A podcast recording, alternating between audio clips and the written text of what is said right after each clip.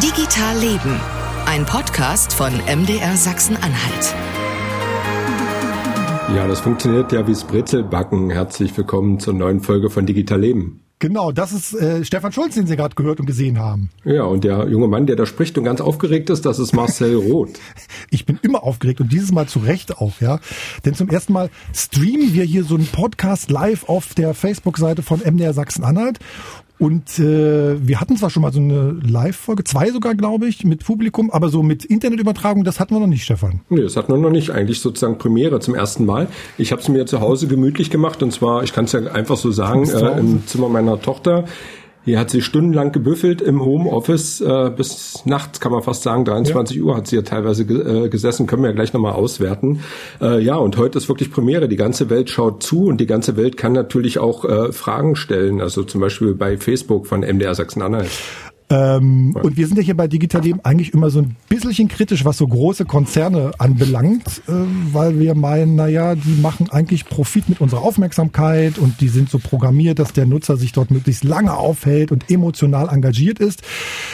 Ist auch tatsächlich so. Trotzdem äh, freuen wir uns sozusagen, dass wir heute hier dabei sind. Also wer Fragen stellen will, kann das hier unten bei Facebook machen oder auch per E-Mail digitalleben.mdr.de.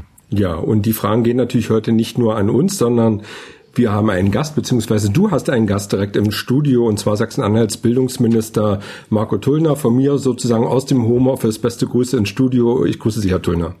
Hallo. Genau, der Herr Tullner hat nämlich seinen, äh, auch seinen Laptop mitgebracht und wir sitzen hier schön getrennt durch eine Plexiglasscheibe. Unser Thema also heute bei Digital Leben natürlich, wie sieht eigentlich die Zukunft ähm, des Lernens aus? Wir haben noch einen Schüler und eine Lehrerin gleich zu Gast und ich finde ja sozusagen, wenn wir über die Schule und das Lernen in der Zukunft reden, reden wir eigentlich über die nach der Sommerferien. Also die Zukunft fängt nach den Sommerferien an, finde ich. Genau, wir wollen einfach nicht zurückschauen, sondern nach vorn, wie es weitergehen soll. Und ihr könnt natürlich mitmachen, könnt uns äh, unsere Fragen stellen. Ich wiederhole das Ganze nochmal, das geht auf Facebook. Äh, wir werden nachher eure Fragen, äh, wenn möglich, auch Herrn Tullner stellen. Oder ihr schreibt uns einfach äh, per E-Mail, das ist auch ganz einfach, an digitalleben.mdr.de. Bevor wir einsteigen, Herr Tullner, muss ich mal so eine ganz kurze Frage stellen. Wie hat sich eigentlich ähm, Ihr Arbeitsalltag seit den Einschränkungen verändert? Ähm, das kann man relativ klar beantworten. Auf der einen Seite ähm, habe ich so gut wie keine Außentermine gehabt, also saß ähm, fast unablässig im Ministerium und in unendlichen Beratungen. Die wiederum waren aber zum Teil auch digital äh, weil wir eben auch ähm, Videokonferenzen in der Halle gemacht haben zum Schulamt, äh, zum LISA, unserem, sag ich mal, dem Amt, das die inhaltlichen Komponenten der Bildung in Sachsen-Anhalt gestaltet. Ähm, und das waren schon ähm, völlig andere Wochen, weil wir A im Krisenmodus waren, aber B eben ähm, auch unter uns waren. Das hatte ein paar Vor- und ein paar Nachteile. Jedenfalls habe ich mich sehr gefreut, als ich äh, vor ein paar Tagen zum ersten Mal wieder ins Land durfte, nach Salzwedel und, und einen Fördermittelbescheid für digital Pakt überreicht habe. Aber man muss sagen, was sich unterscheidet, sie hatten einen Ort, wo sie hingehen konnten, ne? das Büro. Das hatten Schüler sozusagen, sozusagen nicht. Ich habe gerade nochmal zurückgeblättert, Herr Turner, der erste Podcast, an dem Sie teilgenommen haben, das war Digital Leben bei MDR Sachsen-Anhalt, unsere fünfte Folge, 2018. Das ist heute hier die 30. Folge. Da haben Sie so ein bisschen Erfahrung gesammelt, wie das mit dem Podcast funktioniert, aber es hat sich ein bisschen was verändert seit diesem, seit dieser fünften Folge, Stefan. Ja, auf jeden Fall. Es gibt eine neue Regel und das heißt, Niemand darf das Wort, ich sage es jetzt einmal, straffrei Digitalisierung äh, nennen. Und wer es dann doch nennt, sozusagen zahlt etwas ein ins äh, Phrasenschwein. Wir haben mittlerweile 48 Euro gesammelt äh, für einen guten Zweck. Die sollen am Ende des Jahres äh, ausgeschüttet werden. Und äh, wer dieses böse Wort in den Mund nimmt, äh, mit UNG hinten dran, also digital darf man sagen, aber die Unendung sollte wegbleiben, der zahlt halt 5 Euro in den Topf. Und ich würde sagen, wir führen einfach mal heute beide äh, Strichlisten. Ja. Ich werde ja. gleichzeitig noch ein bisschen die Hörerfragen äh, im Blick behalten und dann gucken wir mal danach, wer am häufigsten dieses unschöne Wort gesagt hat. Ich führe auf Strichliste. Genau. ähm, so, die Zukunft des Lernens hat eigentlich längst begonnen, glaube ich. Ähm, das haben wir in den vergangenen Monaten gesehen. Die Pandemie hat Schülerinnen und Schüler, Lehrerinnen und Lehrer und Eltern, glaube ich, so in die Zukunft geschubst. Dem bleibt, blieb gar nichts anderes übrig. Ähm, und zum Anfang, Herr Tullner, müssen wir so ein bisschen Sie triezen. Ich glaube, wir müssen so ein paar Begriffe nochmal klären, so ein bisschen schärfen. Worüber reden wir eigentlich? Was ist uns eigentlich wichtig? Was ist uns weniger wichtig? Ich habe so 23 Entweder-Oder-Fragen vorbereitet. Ne? Also ganz kurz, gar keine Fragen, sondern nur Begriffe. Und Sie müssen aus dem Bauch heraus zacki zacki entscheiden, für, für sich für einen Begriff entscheiden. 23, na dann machen wir mal los. Ich gestehe Ihnen zweimal zu, zu, über, zu sagen weiter. Okay. okay? Also, geht los. Entweder oder. Homeschooling oder Distanzlernen? Ähm, Distanzlernen. Digitales Lernen oder Homeschooling? Digitales Lernen. Videokonferenz oder Anruf? Videokonferenz. Arbeitsblätter oder Videokonferenz? Videokonferenz. Arbeitsblätter oder Lern-App? Arbeitsblätter. Da ist zu viel Kopf bei Ihnen dabei, soll aus dem Bauch kommen. Arbeitsblätter oder Lernvideo? Lernvideo. Fördern oder fordern? Fordern. Eins oder null? Eins. Abstand oder Masken? Abstand. Eingeschränkter Regelbetrieb oder Distanzlernen? Eingeschränkter Regelbetrieb. F Frontalunterricht oder Arbeitsgruppen? Frontalunterricht. WhatsApp oder Anruf? Anruf. WhatsApp oder E-Mail? WhatsApp. Datenschutz oder Nutzerfreundlichkeit? Nutzerfreundlichkeit. Magdeburg oder Halle? Halle natürlich. Rechnen oder Schreiben? Äh, rechnen. Lehrer oder Schüler? Lehrer. Sport oder Kunst? Sport. Revolution oder Evolution? Evolution. Noten oder Bildung? Bildung natürlich. Nach oben schauen oder zur Seite? Nach oben. Nach vorne schauen oder nach hinten? Nach vorne. Den letzten mitnehmen oder mit dem ersten vorangehen? Weiter. Ah! Bei der letzten Frage. Bei der letzten Frage. Auch nicht schlecht. Ja. Ich war mir jetzt nicht ganz sicher, ob Sie Angst hatten, schlechte Noten zu bekommen, Herr Tullner. haben Sie aber gut. Haben Sie aber gut gemacht, haben Sie schwer nachgedacht. In unserer fünften Folge, da haben Sie ja äh, gesagt, auf die Frage gerade nach der Schulreform, äh, das haben wir nochmal rausgesucht, ich will es nochmal wiederholen, um Gottes Willen, dieses Land hat so viele Schulreformen, äh, das deutsche Schulsystem krankt daran, dass wir mutig und tatkräftig unterwegs waren, aber wir haben die Lehrer nicht mitgenommen, haben Sie damals gesagt, und es ist nicht so gut für Schulen, auf der Speerspitze der Technik unterwegs zu sein. Sind das so Sätze, die Sie heute gerade nach oder in mitten der Corona-Pandemie so wiederholen würden? Ja, jedes Wort. Das deutsche Schulsystem ist nicht, muss man nicht mal grundlegend ran? Nein, weil ich nach wie vor der, der Meinung bin, dass ähm, so schlecht wie wir glauben, sind wir nicht. Ähm, wir können Dinge verbessern, müssen Dinge verbessern, aber dass wir jetzt eine Revolution ausrufen müssen, das sehe ich nicht. Okay, und dass sozusagen die Schulen technisch an der Speerspitze sein müssen, auch nicht? Äh, Technik ist ja kein Selbstzweck. Äh, natürlich müssen wir bei Technik viel nachholen, aber das meine ich ja damit, dass man Schule besser machen kann, aber sie nicht grundlegend verändern muss. In Magdeburg sind, glaube ich, gerade elf Schulen geschlossen. Das heißt für mich dann wahrscheinlich so tausende Schüler zu Hause. Ähm, der Reproduktionswert liegt laut äh, Robert-Koch-Institut gerade bei 1, irgendwas, vielleicht sogar schon darüber. Die Kultusministerkonferenz hat trotzdem letzte Woche einstimmig mit ihrer Stimme sozusagen auch, Herr Tullner, dann beschlossen, nach den Sommerferien regulärer Schulbetrieb. Kann man das einfach beschließen und dann läuft es? Nein, wir müssen natürlich immer in Szenarien denken. Das war ja seit Beginn der Krise immer unser ähm, Vorgehen, dass wir gesagt haben, wir werden äh, bestimmte Rahmenbedingungen jetzt annehmen und mit denen äh, Entscheidungen treffen und müssen immer auch äh, vergegenwärtigen, dass wir Entscheidungen verändern müssen, revidieren müssen oder anders treffen müssen, wenn sich die Lage ändert. Und das ist, glaube ich, der entscheidende Punkt. Ähm, das ist ja in Magdeburg schon in eigenen Stadtteilen so. Aber wie, wie soll ich denn äh, den Eltern in Zeit erklären, dass ich jetzt die Schule nicht aufmache, wo da gar kein Fall ist an Corona?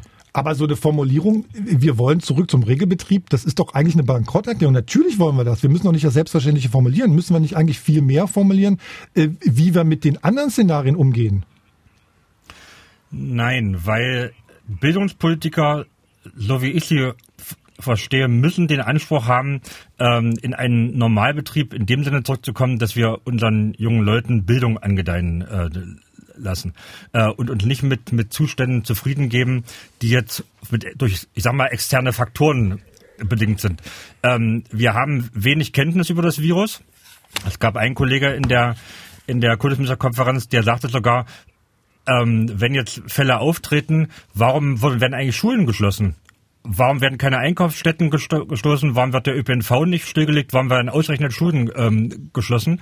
Wo es ja auch Studien gibt, die sagen, dass die jungen Leute ähm, weniger Überträger von von Viren sind. Und deswegen muss es der Anspruch von Bildungspolitik sein, dass der, äh, dass das System Bildung funktioniert und dass sozusagen möglichst viele Kinder davon erreicht werden. So, das heißt jetzt im Umkehrschluss, das System Bildung funktioniert nicht, wie es jetzt bisher in den letzten Wochen gelaufen ist.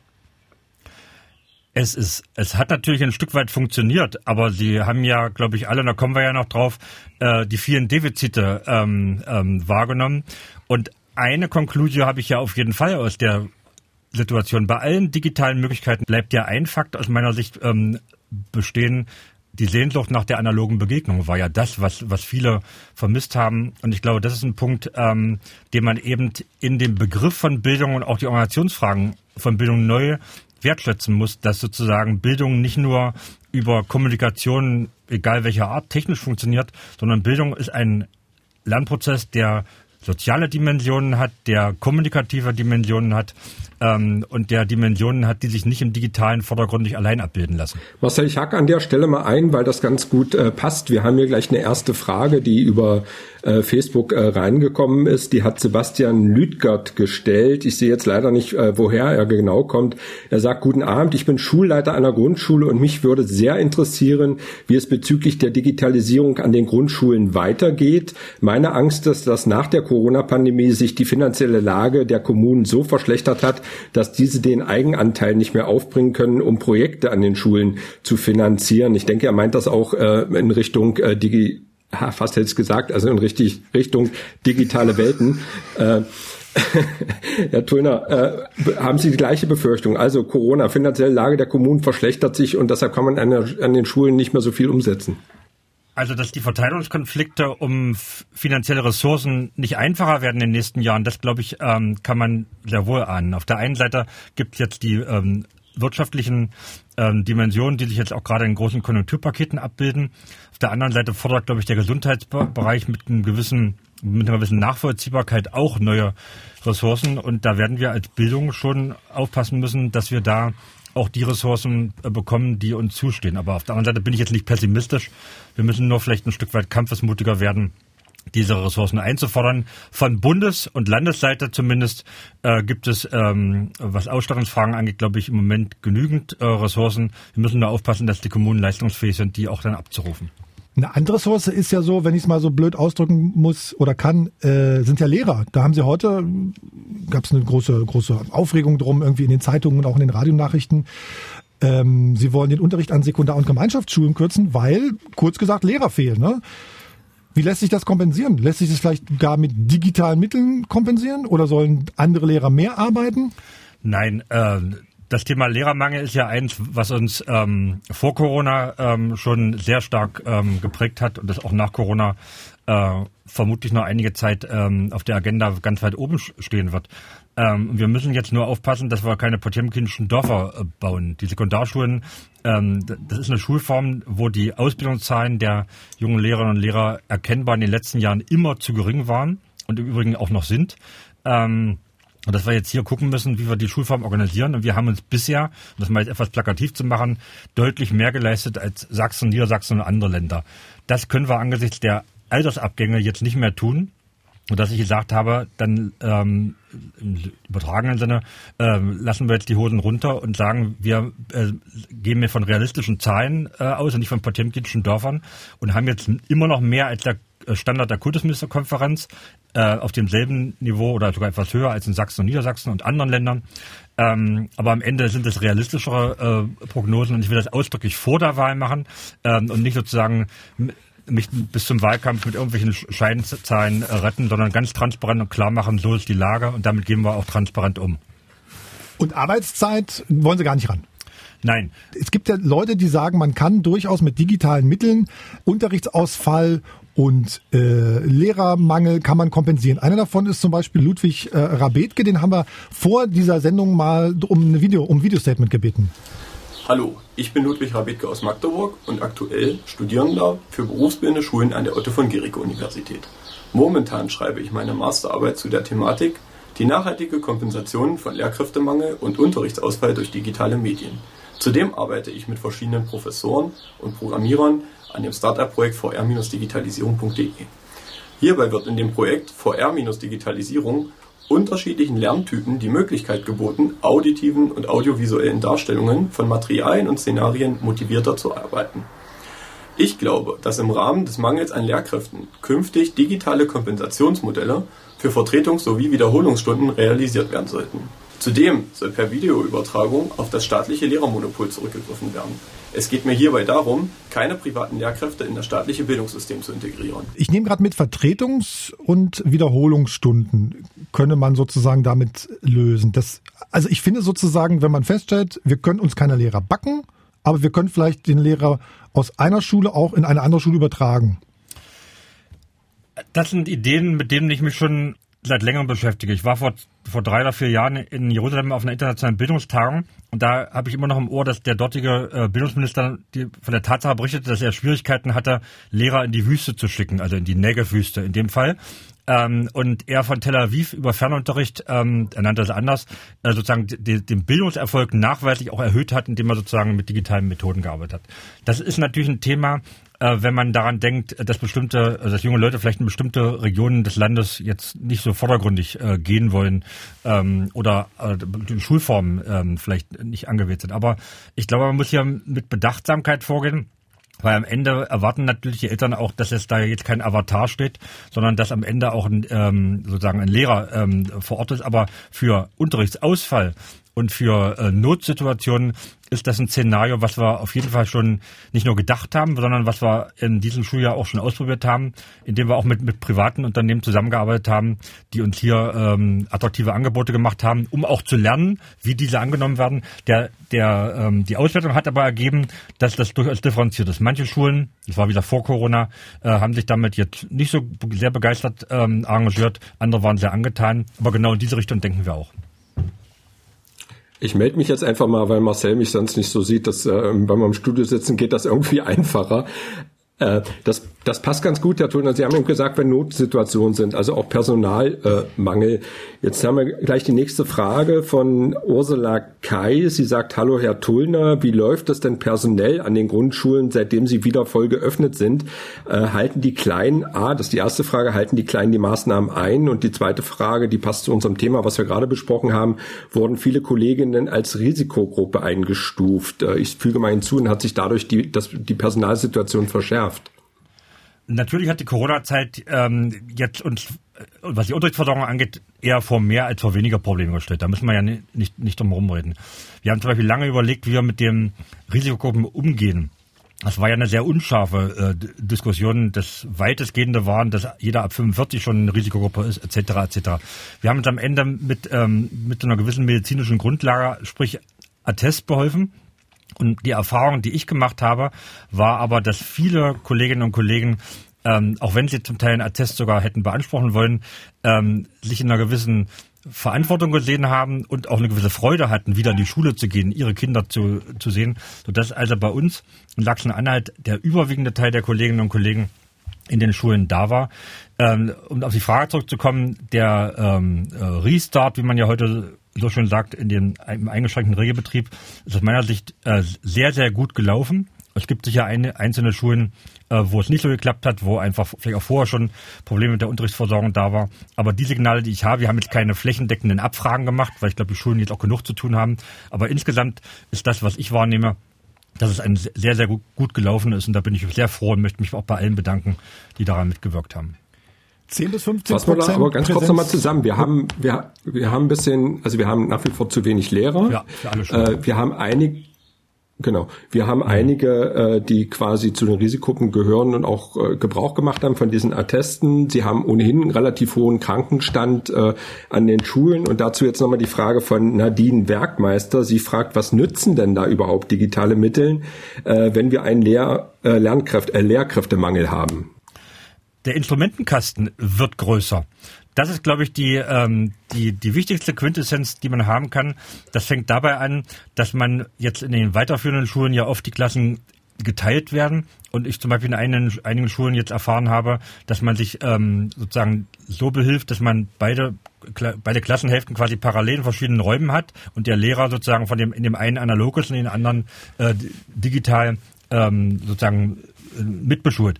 Ähm, wir haben einfach mehr Möglichkeiten und diese sollten wir auch konsequent nutzen, weil ja auch alle jetzt sozusagen in einem Crashkurs die die Möglichkeiten ähm, auch, glaube ich, jetzt erfahren haben, auch die bisher vielleicht noch ein bisschen zögerlich waren und vor allen Dingen wir auch eine gewisse Bereitschaft, glaube ich, auch haben, äh, neue Wege ähm, zu gehen und diesen Schwung und diese Bereitschaft, äh, digital, äh, äh, digitale Möglichkeiten, ha, da war es fast, ähm, in Schulen äh, zu implementieren, die sind groß wie nie und da bin ich ganz dabei, die müssen wir jetzt auch nutzen und das werden wir auch tun.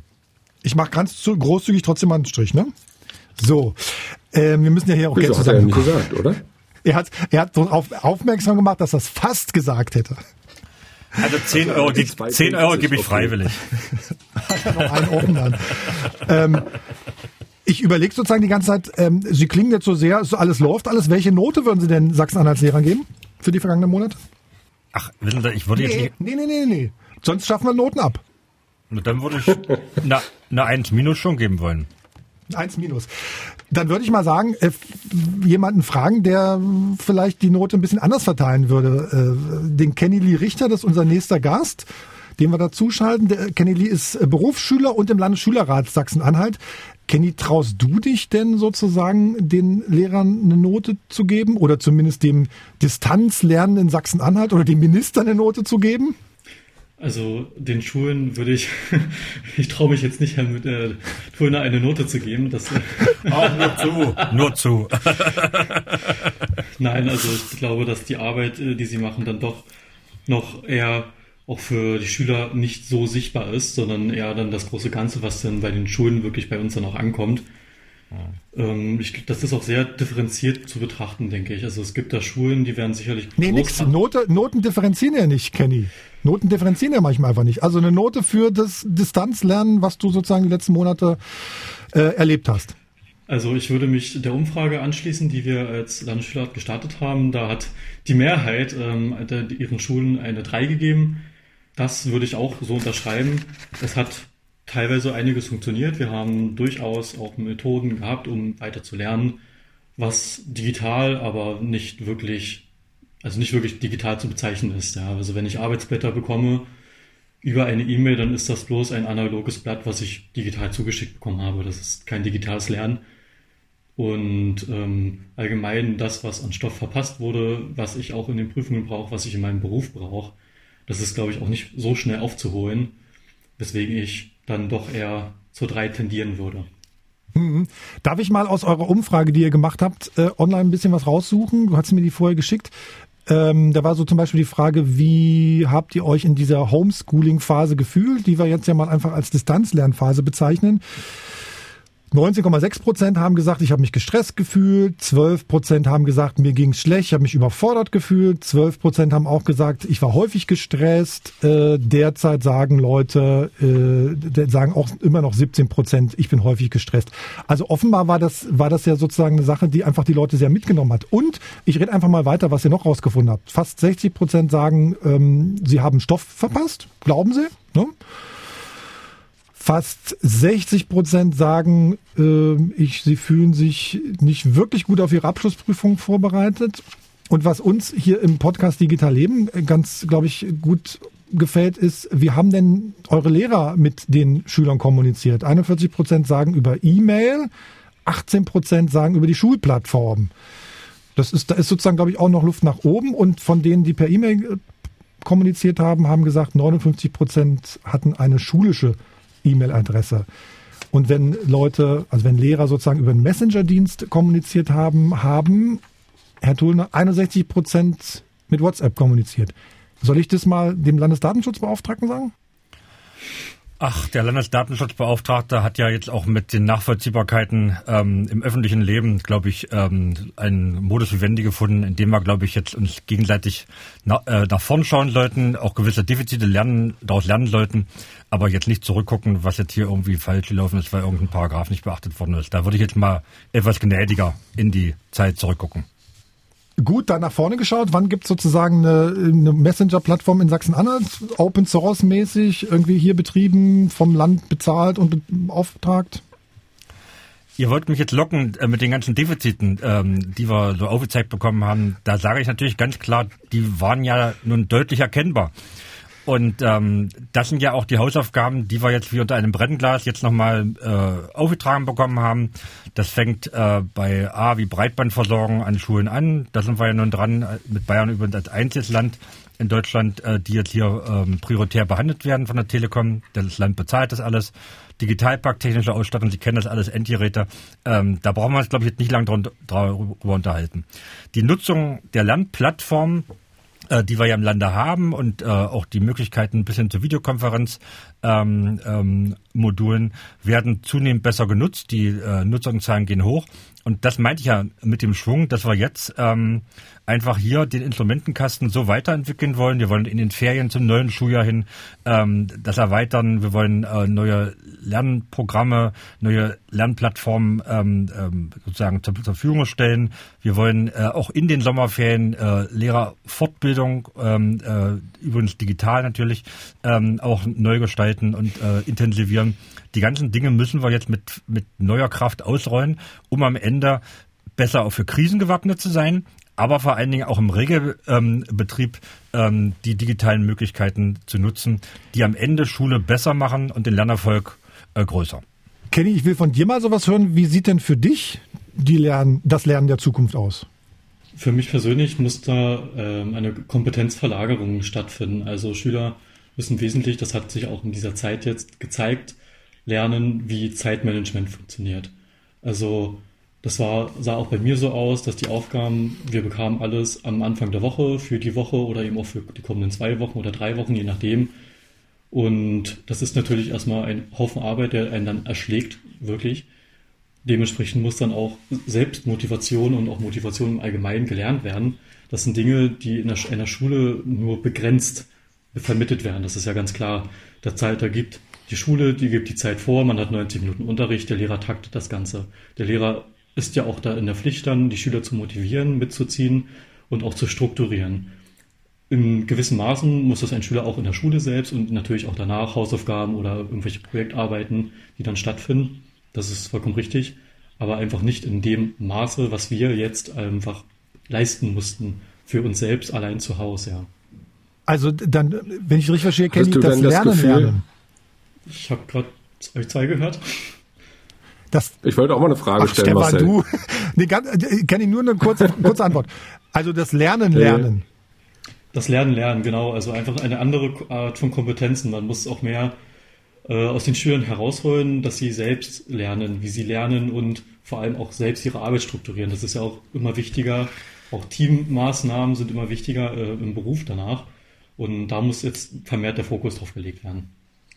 Ich hätte vielleicht zwei Fragen. Einmal so äh, deine persönliche Erfahrung. Ähm, Du hast gesagt, also viele Arbeitsblätter mussten ausgedruckt werden. Ähm, ich hatte ja bei meinen eigenen Kindern, gerade meiner Tochter, das Gefühl, äh, die war wirklich sehr, sehr fleißig, hatte aber das äh, Gefühl, dass äh, jeder Lehrer so sein Fach für das Beste hielt. Und ich hatte das, den Eindruck, dass es doch ein bisschen zu viele Arbeitsblätter am Anfang gab und auch einen hohen Leistungsdruck, der irgendwie so vermittelt wurde. Das fand ich relativ ungünstig, auch gerade am Anfang der Corona-Pandemie, weil man ja da als Elternteil auch eher damit beschäftigt war, vielleicht den äh, Kindern auch mal zu erklären, was hier für eine außergewöhnliche Situation äh, passiert. Deshalb an dich die Frage, wie, wie du das erlebt hast, also ob du da sagen würdest, die Lehrer haben da ein bisschen überreagiert. Das wäre Frage Nummer eins. Und die zweite Frage würde sich an Herrn Tullner richten.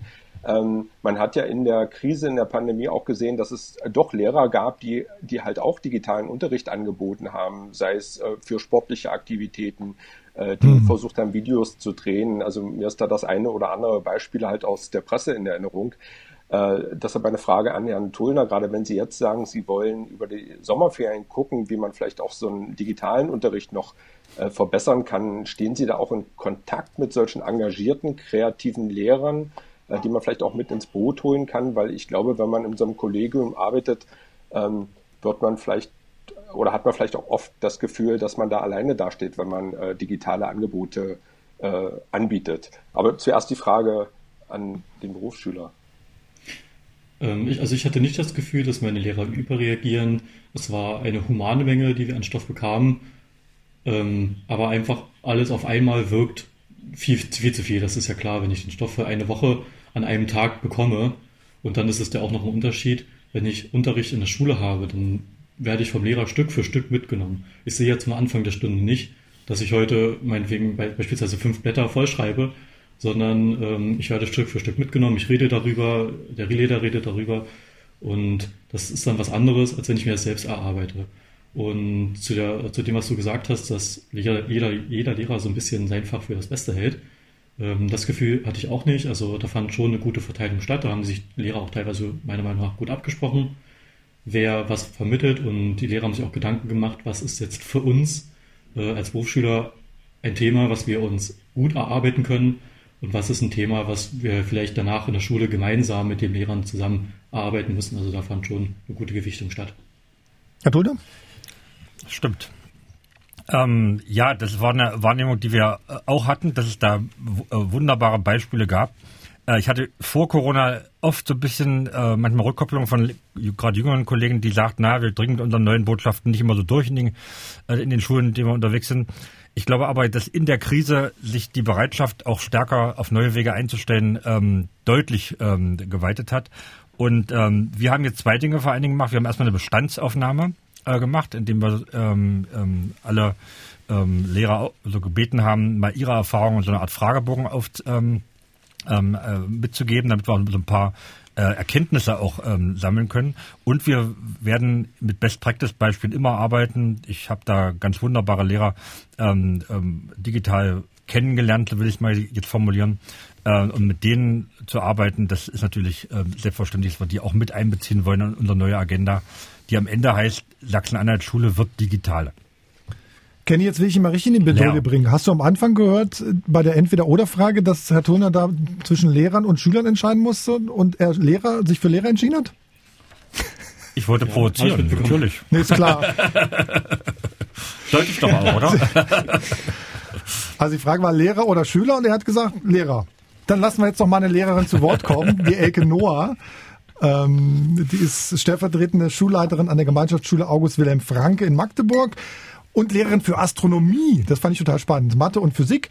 Ähm, die Gemeinschaftsschule von ihr ist so von der fünften bis zur zehnten Klasse. Die elfte und die dreizehnte Klasse geht auf ein Fachgymnasium. 460 Schüler gibt's, 34 Lehrer. Was ist dir denn sozusagen nach der nach den Sommerferien für die Zukunft des Lernens am wichtigsten? Welche Weichen müssten jetzt gestellt werden? Wie lange haben wir Zeit? Ja, da geht's los, genau. Ähm, Was ist das Allerwichtigste? Ja. Also das ist, das ist ja wirklich eine sehr komplexe Frage. Ähm, ich denke mal, wir müssen uns auf alle Fälle einrichten auf verschiedene Szenarien. Zum einen, ähm, so wie das vom, vom Bildungsministerium gewollt ist, ähm, den vollen Schulbetrieb, dann äh, die Möglichkeit, wir hatten bis jetzt Glück, äh, dass wir geschlossen werden, dass wir also nochmal 14 Tage wieder völlig ähm, ins Distanzlernen geht oder in Fernunterricht.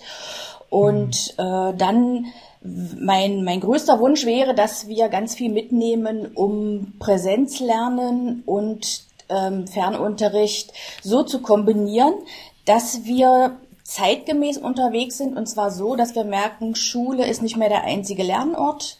Die Kultur der Digitalität, die unsere ähm, Gesellschaft durchzieht, die muss auch in der Schule Einzug halten. Wir lernen außerhalb der Schule sehr viel häufiger anders als in der Schule. Und insofern glaube ich, ähm, ich sehe unglaublich diese Krise als Chance. Es ist im Moment total schwer weil man mental äh, sehr, sehr gefordert ist, auch als Schulleitung, es allen recht zu machen.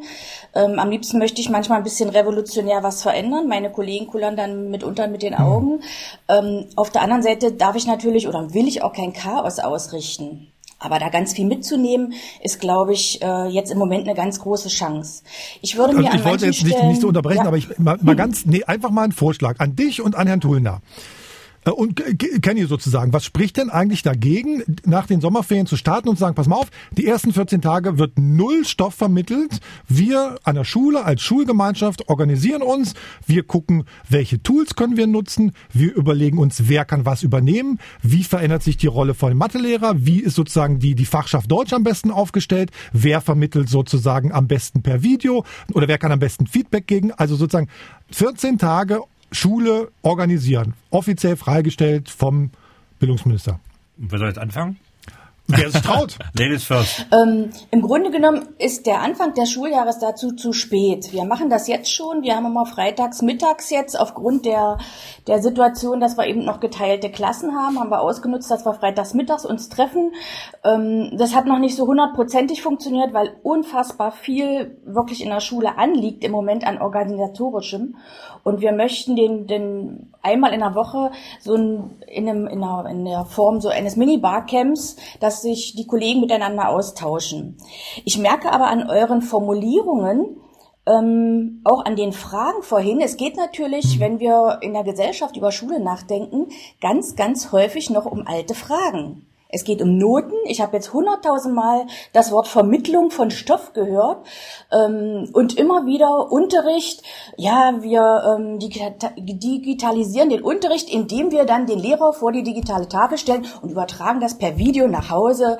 Das ist doch nichts anderes als analoger Unterricht. Das ist höchstens dann noch mal eine andere ähm, Organisation. Aber ich glaube, dass sich ähm, Schule und Lernen durch diese Kultur der Digitalität, die sich wirklich durch die gesamte Gesellschaft und unsere heutige Zeit zieht, schon Schule insofern verändert, dass sich mh, mm, dieser Lernbegriff, den wir mit Schule verbinden, ähm, wirklich in den nächsten Jahren sehr verändert. Müsste eigentlich längst passiert sein. Wir sind ordentlich hinterher. Insofern muss ich Herrn Tullner äh, sagen, ich verstehe, dass man kein Chaos ähm, erzeugen möchte, weil es natürlich eben mit Normalbetrieb ist natürlich auch eine gewisse Ruhe für, für Schüler und, und eine, eine, ein gewisser Halt verbunden. Und fürs Ministerium. Aber ich würde schon gerne ja, noch mehr verändern.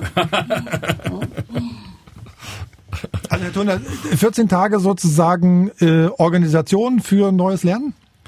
Also ähm, dahinter steckt ja ein bisschen der Ruf nach mehr Freiräumen ähm, für Schulen. Und wir haben ja durch eine Note heraus ähm, versucht, äh, diese Freiräume gerade auch einzuräumen, weil man ja selber, niemand hat da einen Plan, äh, wie man äh, mit geschlossenen Schulen umgeht und Kommunikationswege aufbaut.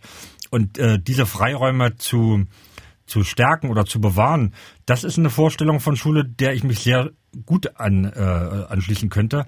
Wir müssen aber immer auch äh, vergegenwärtigen, dass es Schulen gibt, die sich auf mehr Freiräume freuen. Es gibt aber auch Schulen, die eher regeln wollen und äh, einen klaren rechtlichen und anderen inhaltlichen Rahmen auch äh, brauchen.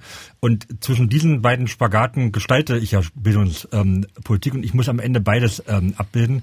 Und im Übrigen muss die, wie auch immer sie dann aussehende Schule, auch Akzeptanz bei Eltern finden und den Lernerfolg für Kinder äh, vergegenwärtigen. Wir sind natürlich immer in einem Spannungsfeld, wo ganz viele Interessen ähm, äh, aufeinanderstoßen und jeder hat natürlich eine ganz klare Vorstellung davon, dass seine Idee die beste ist. Und daraus einen Kompromiss zu schmieden, ist am Ende die Kunst äh, und auch die Aufgabe von Politik, dafür die Rahmenbedingungen zu setzen und die hinzubekommen. Ich habe ja neulich gelesen, weiß nicht, Eckhoff, wie du das siehst, äh, so ein Zitat irgendwie an, an den Schulen. Wir gucken die Lehrer auf die Schulleitung und die Schulleitung guckt auf, die, auf das Ministerium.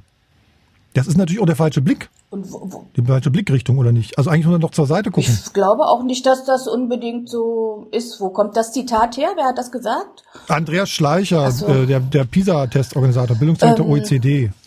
Entschuldige bitte. Na, dann muss es ja stimmen. ähm, ich glaube, dass ähm, ich gebe dir völlig recht, Marcel, dass man äh, zur Seite gucken muss. Ähm, was ich in dieser Zeit jetzt äh, ganz krass finde, dass wir, dass die Hierarchien wirklich ähm, gefallen sind.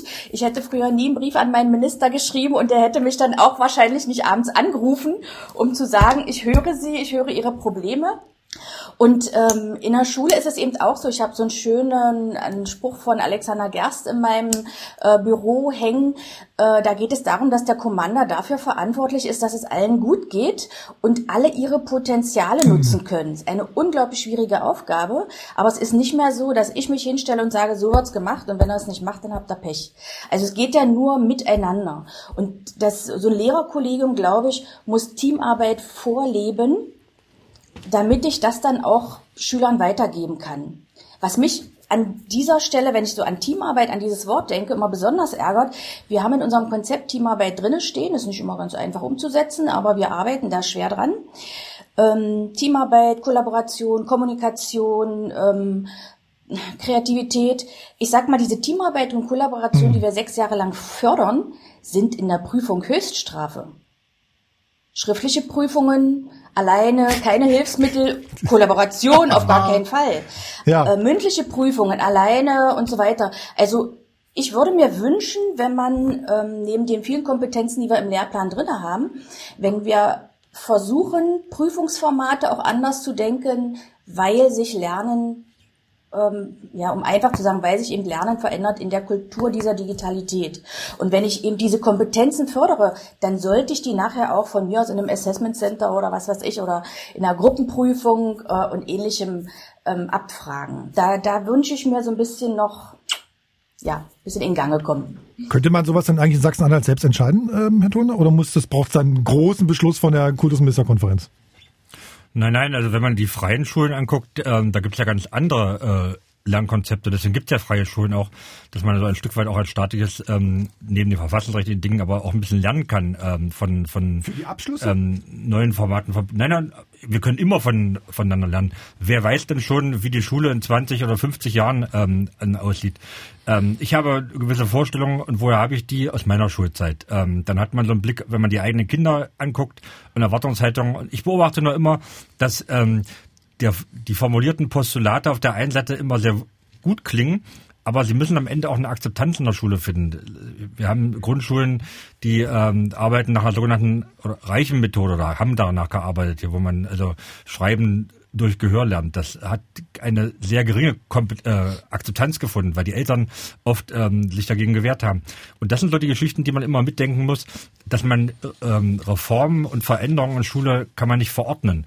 Ähm, das muss zum Teil aus den Kolleginnen erwachsen, müssen auch aus den Eltern vielleicht ein Stück weit. Und wir müssen in der Politik, glaube ich, sensibel und offen sein, Veränderungsprozesse wahrzunehmen und zu gestalten, manchmal auch anzustoßen, aber die von oben zu verordnen, ähm, das ist so meiner Grundüberzeugung, wird selten gelingen und deswegen auch der Eingangssatz mit den Reformen, die äh, bildungspolitisch aus der Politik ähm, in die Schulen kamen, die waren oft verkopft und hierarchisch und deswegen von vornherein auch nicht von langer Dauer. Äh, An Elke, äh, nur mal die Frage aus meiner Sicht nochmal, wie erleben Sie das denn in Ihrem Kollegium oder wenn Sie mit anderen Lehrern reden, ist man da diesen digitalen Lernmethoden, sind da alle aufgeschlossen oder ist es tatsächlich so, wie ich das eben bei Herrn Tullner so ein bisschen rausgehört habe, dass man da auch ein bisschen vorsichtig sein muss, dass äh, es vielleicht auch eine ganze Menge Lehrer gibt, die sagen, das ist nicht das Allheilmittel? Also diese Zeit jetzt, die hat uns ja gezeigt, dass wir gar nicht drum herum kommen. Es gibt natürlich eine Menge Lehrer, die sind durchaus skeptisch, es lehnt niemand völlig ab. Ähm, Skepsis ist sicherlich da. Man muss ja auch, man will ja wirklich eine Balance finden zwischen Beziehungsarbeit, analogem Zusammenkommen, eben wie Herr Minister vorhin sagte, und ähm, dem digitalen Arbeiten. Schwierig wird es, wenn mir Leute dann mit solchen Argumenten kommen und sagen, aber ich früher in meiner Zeit und meine Kinder und ich kenne das so. Ich glaube, wir dürfen Schüler nicht auf unsere Vergangenheit vorbereiten, sondern müssen sie auf ihre Zukunft vorbereiten. Und insofern kann ich nicht immer nur davon ausgehen, wer jemand, äh, ob das alle akzeptieren. Natürlich muss ich überzeugen, und das ist, äh, geht nicht von heute auf morgen, das ist ein ziemlich äh, schwieriger, steiniger Weg, aber dranbleiben, äh, ja, ist da ganz wertvoll. Und ähm, von unten und oben ist schon richtig, das muss beides passieren. Und ich würde mir trotzdem wünschen, auch wenn, wenn gesagt wird, die Kollegin, die Schule muss da von unten ähm, ran, ist das völlig richtig. Aber von oben muss immer zum einen die Gestaltungsfreiheit gegeben werden und ähm, es muss trotzdem forciert werden. Wenn nur gewartet wird, dass das von unten passiert, naja, dann zögert sich noch zehn Jahre hin. Was würden Sie dann jetzt machen, wenn Sie jetzt beispielsweise Bild Bildungsministerin äh, wären? Vielleicht mal so drei Punkte, wo Sie sagen, das müsste sich ad hoc an den Schulen verändern. Ähm, Na los, Frau Noah, jetzt. Äh, ja, äh, zum Beispiel halt, mit dem neuen Unterrichtsorganisationserlass hätte ich mir zum Beispiel noch mehr Freiheit gewünscht, also noch mehr auf die Bedingungen der Schule einzugehen, dass dann man da stundenmäßig ähm, wirklich noch mehr Gestaltungsfreiheit hat. Dann ist einer der aller, aller obersten Punkte die Ausstattung der Kinder, weil ich, wir merken, wir können auch zum Beispiel nicht immer Videokonferenzen machen, weil wir dann Kinder ausschließen oder auch bei anderen digitalen äh, Lernmöglichkeiten. Äh, Prüfungsformate ist so ein Punkt. In dem Moment, wo ich Prüfungsformate ändere, kriege ich auch ganz viele Kollegen überzeugt, weil ja doch äh, ein, ein, ein Prüfungserlass beziehungsweise ein Lehrplan natürlich eine Grundlage für unsere Arbeit ist. Und ein letzter Punkt, ähm, das wird vielleicht mal ein bisschen unterschätzt, ähm, Digitalität hin und her. Äh, die Verankerung der Schulsozialarbeit an, an unserer Schule. Und zwar ist das im Moment, eben auch in der Krisenzeit, für uns extrem wichtig gewesen, dass wir eine Sozialarbeiterin haben, ähm, die Kinder auffängt, die eventuell im Moment nicht so betreut werden, äh, wie man das gerne hätte. Das wäre eben auch so ein Punkt. Und die Lehrer, die Lehrerausbildung muss revolutioniert werden. Wenn ich junge Leute erst überzeugen muss, wenn ich junge Leute erst überzeugen muss, dann ist es natürlich schwierig. Und vorhin sagte irgendjemand, die jungen Lehrer, es ist jetzt keine Frage des Alters, es ist eine Frage der Haltung. Ja, auch hm. junge Lehrer äh, sind nicht immer die revolutionärsten. Okay, so, jetzt bleiben wir mal fertig. beim Thema. Bei ist, eigentlich geht's immer nicht ein... Ja, Marcel, du oder ich? Ich rede ganz kurz um es sozusagen nochmal auf den Punkt zu bringen vielleicht. Oft ist es so ein geht nicht, ist eigentlich immer eher so ein will nicht bei manchen ja. Leuten vielleicht. Aber ich würde Kenny tatsächlich mal, der sitzt immer so friedlich da, als wäre er in der Schule. Die Gewohnheit macht es, die Gewohnheit macht's. Ähm, da, ich finde, da muss man doch erstmal gucken, ja. für diesen, von diesen 14 Tagen, was du gemeint hast, ähm, was überhaupt der Weg sein soll. Also ja. nicht mal unbedingt, äh, wie kann man das jetzt umsetzen, sondern ich glaube, es muss erstmal geklärt werden, was soll überhaupt, was ist überhaupt das Ziel? Ist es das Ziel, dass Schule ähm, sowohl digital stattfindet, im Homeschooling mehr oder weniger und dann auch äh, als Präsenzunterricht ist es das Ziel, ähm, verschiedene äh, Lehrer in verschiedenen Klassen digital zu zeigen als Avatar. Das muss, glaube ich, erstmal geklärt werden, bevor man darüber nachdenkt, ähm, welche Methoden ich jetzt überhaupt erarbeite. Was haltet ihr denn von so einer Terminologie? Die Schüler sind die Kunden, die Wissen kriegen. So nee, finde ich auch nicht so wichtig. Ich auch nicht Dachte ich mir schon. Das, äh, aber die sind damit im Mittelpunkt. Die Zielgruppe. Ja, aber diese Ökonomisierung von, von Schule, die da so ein bisschen durchschlägt, ähm, die gefällt mir nicht. Ähm, ähm, ohne jetzt da irgendwie jetzt Feindbilder aufbauen ähm, zu wollen. Es ist am Ende eine Partnerschaft, äh, die am Ende auch so von so einem Erfahrungsaustausch lebt, auch von selbstbewussten Schülern, die auch ihre Ansprüche ähm, äh, einfordern sollen. Ähm, aber so diese Kunden, ähm, äh, keine Ahnung, äh, Beziehung, das ist ein Bild, das da habe ich irgendwie ein Störgefühl. Kenny, seid ihr denn, du sagtest sozusagen mit meiner Idee mit den 14 Tagen gerade nochmal, fühlst du dich denn ausreichend beteiligt an dem, was gerade an den Schulen passiert? Weil es gibt doch auch so eine Kinderrechtskonvention, dass sozusagen Menschen ab, weiß nicht, sechs sogar oder von Anfang an schon, was gar nicht, irgendwie beteiligt sein müssen an dem, genau, was sie also, betrifft? Was du meinst, ist natürlich die Partizipation an Schulen und eben allgemein auch, genau, das, das ist das Wort. Ja. Also das, da, da muss einfach geguckt werden, dass eben auch auf Augenhöhe kommuniziert wird. Also wie Herr Töne es schon sagt, das ist ein äh, gegenseitiger Erfahrungsaustausch und letztendlich geht es ja um die Schüler.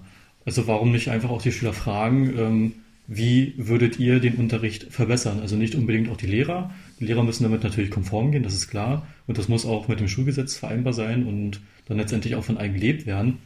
Aber der Punkt ist ja, dass die äh, diesen Anspruch nehmen, die, die die Bildung bekommen und bekommen sollen und in Anspruch nehmen wollen, sind die Schüler. Also da muss geguckt werden, was wollen auch die Schüler denn? Mhm. Ich würde euch gerne noch, äh, Stefan, gleich, ich würde euch gerne noch eine, eine, eine Frau vorstellen. Ähm, ja, Schulz hat sich gemeldet. Ich hab's gesehen, deswegen habe ich gesagt, Stefan, Moment, nimm die, nimm die Hand runter. Sonst kommt der, sonst kommt der Schlüssel, der Schlüsselbund okay. kommt sonst, wenn du dich nochmal meldest. Äh, nee, ich würde euch gerne noch eine Frau vorstellen. Die Nele Hirsch äh, hat mich total überrascht. Eine Frau aus Gräfenhainichen, die sozusagen am vergangenen Wochenende was ganz Tolles gemacht hat und wirklich irgendwie das, was ich gerade meinte, zur Seite geguckt hat. Wir hören mal. Hallo, mein Name ist Nele Hirsch. Ich lebe in Gräfenhainichen und habe von hier aus das Online-Barcamp Schule Neu Denken organisiert. Es war eine Veranstaltung des Bundeskanzleramts und hat am letzten Samstag bundesweit stattgefunden. Über 1700 Menschen waren beteiligt. Als Fazit halte ich für mich zweierlei fest. Erstens, es hat toll funktioniert, die gesamte Veranstaltung mit Open Source Software umzusetzen. Hier würde ich mir noch viel mehr Investitionen von Seiten der öffentlichen Hand wünschen, um das auch für die Schulen in der Fläche zu ermöglichen. Und zweitens hat das Barcamp gezeigt, wie groß der Bedarf an Austausch und Vernetzung zwischen Lehrkräften ist. Und ganz viele haben uns das Feedback gegeben, dass sie genau für sowas viel mehr Zeit noch benötigen würden, um eben von und miteinander lernen zu können und so die Herausforderungen, die durch die Digitalisierung an den Schulen ankommen, besser bewältigen zu können. Das sind meine 14 Tage dann wieder. Ich sag's euch, digitalität20.de, da kann man das alles nochmal nachschauen von diesem Barcamp, gefördert vom, äh, von dem, vom Bundeskanzleramt und organisiert aus Sachsen-Anhalt. Fand ich total spannend. Kann ich empfehlen. Elke nickt auch, ne? Und du meinst, ich darf jetzt? Ja, bitte, Stefan. nee, es passt ganz gut zu dem, was ich sagen wollte, weil, weil äh, die Elke Noah hat das ja vorhin angesprochen. Äh, es, man muss ja vielleicht nochmal die Basics so ein bisschen klären. Ne? Also gerade so in dieser Corona-Pandemie, es geht darum, okay, Lehrer hätten sich vielleicht auch öfter melden äh, können, wenn es genügend PCs gegeben hätte oder Laptops gegeben hätte. Und was für mich halt auch äh, tatsächlich eine Überraschung war, ist, dass offenbar ein recht großer Teil von Schülern in äh, Sachsen-Anhalt zu Hause äh, gar keinen Laptop haben, weil ihre Eltern sowas äh, nicht haben. Deshalb gibt's ja da auch ein großes äh, Förderpaket. Ich glaube, Sachsen-Anhalt bekommt äh, 15 Millionen Euro, um, ich sage jetzt mal, Laptops oder Computer anzuschaffen.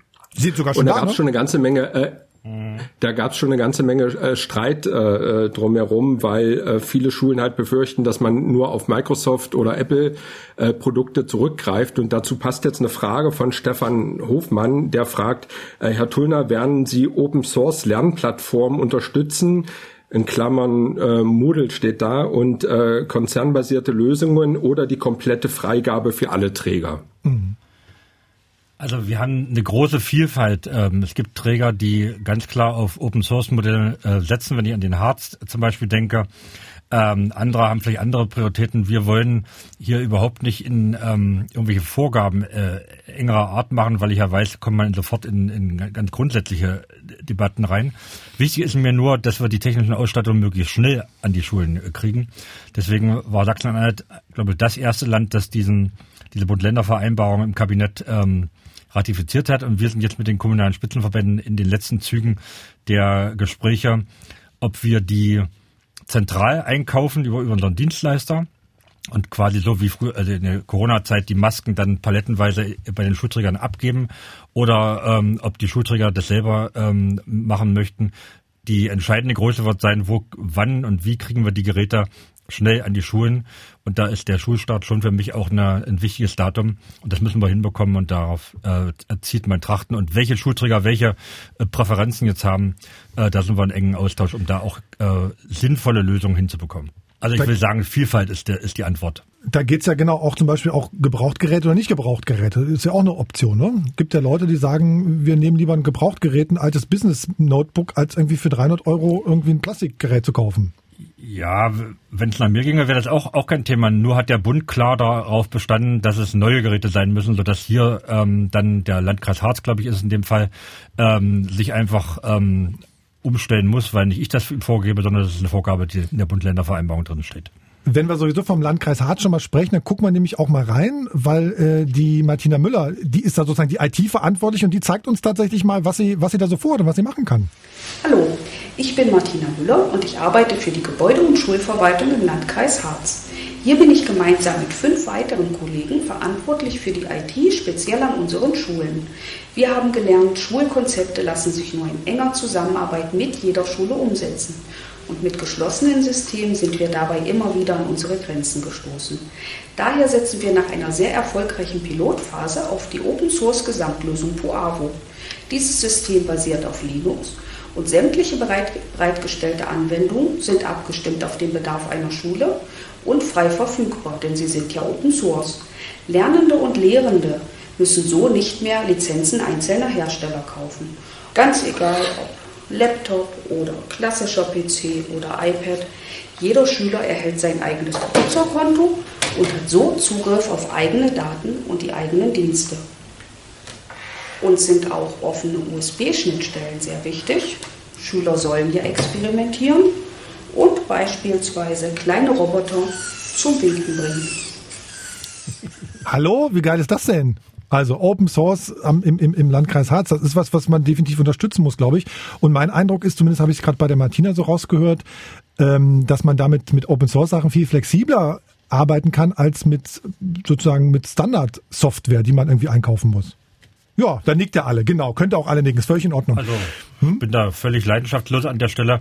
Wichtig ist, dass es funktioniert und dass es sinnvoll im Unterricht eingesetzt wird. Und ob das jetzt Apple, Microsoft oder Open Source ist, ist mir da völlig nachrangig. Da will ich, will ich ausdrücklich keine Vorgaben machen, weil die Schulträger da ihre Erfahrungen gemacht haben und damit, glaube ich, auch gut umgehen können. Marcel, ich muss, ich muss da mal einhaken, weil wir wollen ja die Leute zu Wort kommen lassen, die äh, zuschauen und die äh, Fragen äh, stellen. Das passt auch nochmal ganz gut. Äh, Herr Thuner hatte das ja für ihn angesprochen, dass ja die Schulen in Sachsen-Anhalt gerade an schnelle Internet äh, angeschlossen werden. Ich glaube, ich weiß gar nicht, wie viel Prozent da jetzt schon geschafft sind, aber bis Ende des nächsten Jahres, wenn ich das richtig in Erinnerung habe, äh, sollen sie angeschlossen sein, äh, die Schulen und Jürgen Banse, den Namen habe ich schon mal gehört. Ich glaube, der ist vom Verband der äh, Privatschulen in Sachsen-Anhalt, bin mir jetzt nicht genau. ganz sicher. Und ein ähm, Bayern-Fan, deswegen ist er sehr, sehr äh, sympathisch. ah, okay, Bayern-Fan und uh, alles klar. äh, und er fragt, also es gibt ja das Konjunkturpaket der Bundesregierung, das unter anderem auch äh, Schuladmins äh, finanziert, äh, also wenn Lehrer sich fortbilden wollen und er will wissen, äh, wie das in Sachsen-Anhalt realisiert werden soll.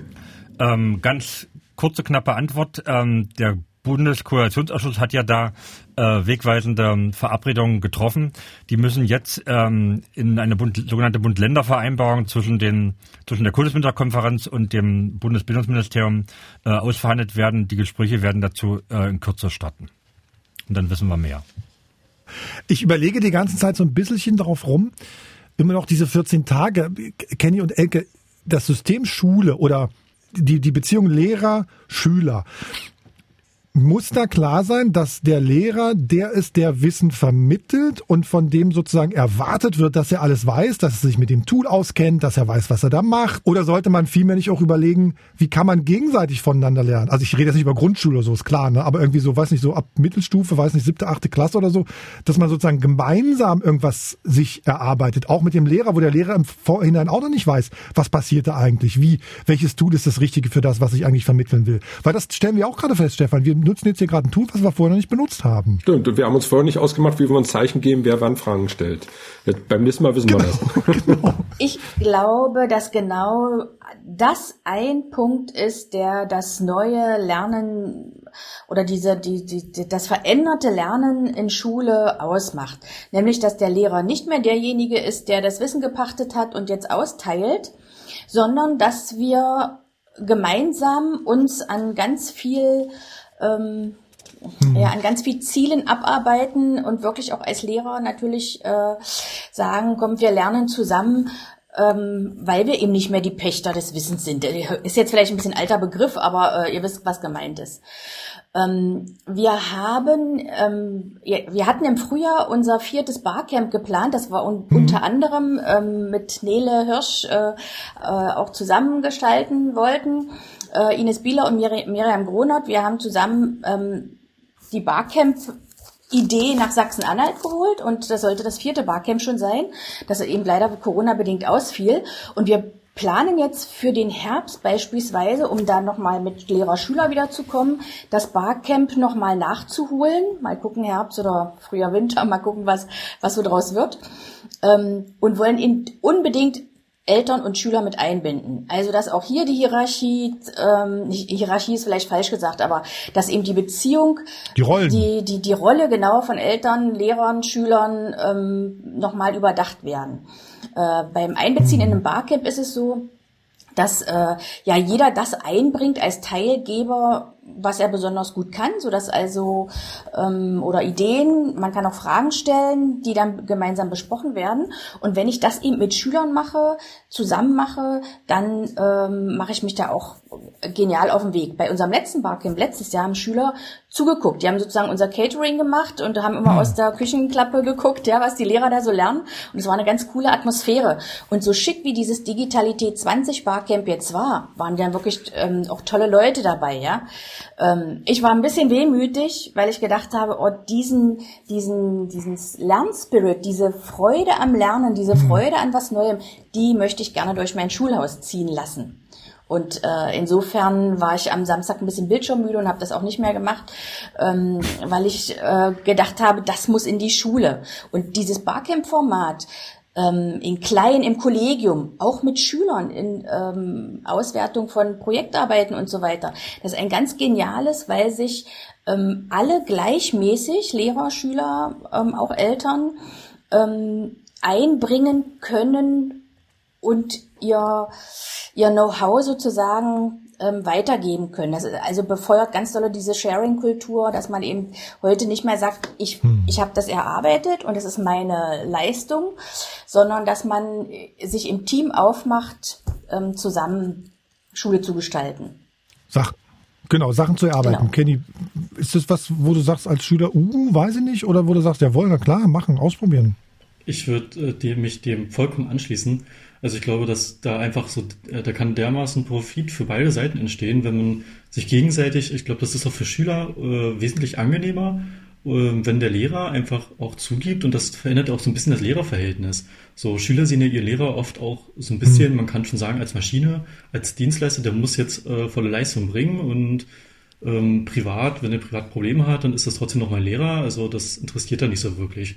Und da ist, glaube ich, ähm, dann so eine äh, Effekt zu beobachten, wo man sagt, okay, ich sehe meinen Lehrer jetzt auch als Menschen und merke, der schätzt jetzt auch mich wer. Also das klingt, das klingt äh, sehr böse, aber das Mensch. ist, glaube ich, ein Problem oder was, was, was immer noch präsent ist, ja. Also dass Lehrer nicht unbedingt als Menschen gesehen. Das ist eben ein Lehrer und ähm, der muss mir jetzt was beibringen. Dafür ist er da und das ist eben jetzt kein Mensch wie äh, mein Klassenkamerad. Wenn ich es richtig verstanden habe, hast du sowas gesagt wie wir wir könnten damit dann auch den den Lehrer als Mensch äh, äh wahrnehmen. Und daraus höre ich jetzt mittlerweile derzeit sind Lehrer sowas wie ja so so offiziell, offizielle Personen, so die irgendwas zu vermitteln haben oder wie? Genau, also das ist, glaube ich, die Sichtweise. Da kann, glaube ich, auch ein genialer Synergieeffekt entstehen, wenn Lehrer gemeinsam mit Schülern entdecken. Und das belebt, glaube ich, auch den Unterricht sehr stark. Wenn man ähm, nicht starr vermittelt bekommt, sondern eben wirklich gemeinsam schaut, wie funktioniert das jetzt? Mhm.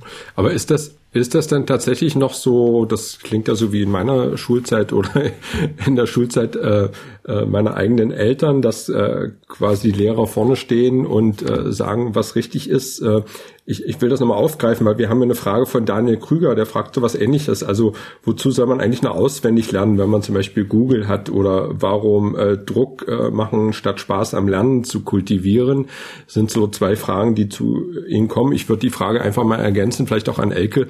Ist das denn wirklich noch äh, so, dass man da so drauf pocht, vielleicht auch, weil man den Lehrplan umsetzen muss. Hier, du musst auswendig lernen. Ist das nicht schon alles ein bisschen lockerer geworden? Also es ist auf alle Fälle lockerer geworden und der Lehrplan gibt ja eigentlich ganz viel ähm, kompetenzorientiertes Lernen vor. Aber ich, mhm. ähm, wie soll ich das sagen, wenn ich Kompetenzen erlangen möchte, äh, in bestimmten Dingen ist natürlich so, dass ich so ein paar Know-hows, äh, so Literacy-Sachen brauche. Ja, ich muss schreiben und rechnen können und lesen können. Und äh, die Bef in der Schule aber sollte eben doch stärker befähigt werden, diese Selbstlernkompetenz zu kriegen. Haben jetzt so unfass, unfassbar viel Wissen dazu, sozusagen äh, zu den zu dem, was wir in der Schule gelernt haben, dass man ja nicht mehr sagen kann, wir müssen den ganzen Stoff schaffen. Das, das, das ist alt, das will ich nicht mehr hören von Kollegen. Das, wenn, wenn jemand vor mir steht und sagt, ich schaffe aber meinen Stoff nicht, tut mir leid, das kann ich überall nacharbeiten. Aber diese Selbstlernkompetenz zu erlangen, dass ich also sage, wie mache ich denn das? Wie eigne ich mir was an? Ich frage heute zum Beispiel auch nicht mehr unbedingt meine Mutter, wie ich irgendwas nähe, sondern nehme mir meinen Laptop, nehme meine Nähmaschine, Lappi dahinter, mache mir ein YouTube-Video an und dann gucke ich mir das dreimal an. Ähm, Grundwissen ist logischerweise wichtig. Ich glaube aber, dass wir Erwachsene, ob Schule, ob Elternhaus, ähm, dafür sorgen müssen, dass unsere Kinder ganz, ganz viel Erfahrung machen. Wissen sich aneignen und erarbeiten ist heute durchaus ähm, einfacher als äh, früher. Aber Erfahrungen zu erlangen, Erfahrungen zu ermöglichen und daraus dann mit Wissen und äh, Erfahrung Kompetenz zu erlangen. Das ist, finde ich, glaube ich, der wichtigste Weg. Eine Ergänzungsfrage noch. Ich habe jetzt ein bisschen Kritik dabei rausgehört an Lehrern sozusagen. Also Sie haben das Gefühl, dass das viele Lehrer aber so noch nicht machen. Dass sie lieber daran ähm, festhalten, ich muss den Stoff, Stoff schaffen. Äh, wir haben in der Lehrerschaft genauso eine große Vielfalt wie in der ganzen Gesellschaft. Also äh, so wie ich ganz kon ich habe ganz konservative, gibt ganz konservative Kollegen. Ich spreche jetzt nicht nur von meiner Schule. Und es gibt ganz äh, äh, ja, revolutionäre Denker. Aber wie es in der ganzen Gesellschaft ist, das ist auch vielleicht nicht schlimm, das treibt ja auch an. Diese Widersprüche treiben ja auch an. Der, ich kenne, ich habe das gesehen, nur mal ganz kurz sozusagen, wenn ich Elke mal, also um nach vorne zu gucken, mal was äh, sagen würde, dann würde ich Thuner sowas fragen wie, das heißt, in der Abschlussprüfung 2020, 2021 kann dann sowas stehen wie, wie löst, wie würdest du Aufgabe X lösen? Und dann könnte der Schüler antworten, okay, ich gucke, wenn ich nähen muss, bei YouTube rein oder was auch immer sozusagen. Also einen Lösungsweg für, eine, für, ein, für ein Problem aufzuzeigen. Ist das, ist das eine Möglichkeit für eine Aufgabe? Naja, bei Bewertungsmaßstäben ist der Lösungsweg, wenn man jetzt mal Mathematik denkt, ja immer auch ein, äh, ein wichtiges Kriterium schon immer gewesen. Das war übrigens schon zu meiner Zeit äh, so, äh, dass wenn man am Ende vielleicht falsche Rechenergebnis hatte, trotzdem ähm, viele Dinge da sich abbilden. Aber Frau Noah hat ja darauf hingewiesen, dass wir in den letzten Jahren ähm, ja äh, diesen Wechsel zu den Kompetenzorientierungen sehr stark auch in den Lehrplänen hinterlegt haben. Zum Teil sind die noch in der Erprobungsphase, zum Teil sind sie jetzt auch schon im, implementiert. Ähm, und du, ähm, das muss natürlich auch wachsen. Äh, wir müssen Erfahrungen äh, sammeln. Ähm, ich würde da auch nie ein Entweder-Oder machen. Frau, ich glaube, Frau Noah hat es auch, auch sehr schön be beschrieben, wie da auch in den Schulen durchaus unterschiedliche Vorstellungen ähm, aufeinanderprallen vorhin, Frontalunterricht versus Gruppenarbeit. Ja, beides ist, ähm, äh, ist äh, glaube ich, der Lösungszweck. Und eine Ballade von Schiller auswendig lernen hat, äh, wird auch in der Zukunft keinem, keinem schaden. Ähm, also das heißt, es kommt auf eine Mischung an, auf die Vielfalt an, die man sozusagen auch eine gewisse Offenheit, ähm, Schule jeden Tag weiterzuentwickeln. Ähm, und das müssen alle miteinander hinbekommen in dem Prozess, wie Frau Noah es beschrieben hat. Das hat mir sehr gut gefallen und das kann ich nur bestärken. So stelle ich mir auch die, die Schule ähm, der Zukunft im neuen Schuljahr und darüber hinaus vor, diesen Weg Schritt für Schritt zu gehen, gemeinsam zu lernen, auch Erfahrungen zu sammeln, wo es nicht funktioniert. Und da hat uns die Corona-Zeit nun zweifelsohne ganz, ganz viele Impulse einfach auch gegeben. Und diesen Schwung, neben den negativen Geschichten, die es natürlich auch gibt, aber diesen Schwung für Schule jetzt mitzunehmen und ihn zu nutzen für eine bessere Schule, das, glaube ich, muss das Ziel sein, an dem wir uns, glaube ich, auch wahrscheinlich am Ende alle einig sind. Auf Prüfungen sind Sie jetzt gar nicht angegangen. Ach, wissen Sie, äh, auch zum Leben gehört dazu, dass man Prüfungen, das gefällt, gefällt vielen natürlich nicht. Aber ein gewisser Leistungsanreiz muss da sein, ob die Prüfungen ähm, sich in den nächsten Jahren verändern werden. Das, da bin ich ganz offen für. Aber am Ende ist eine Prüfung eine Situation, wo man Leistungen ähm, sozusagen ähm, liefern muss oder ein Stück weit hinterfragen muss.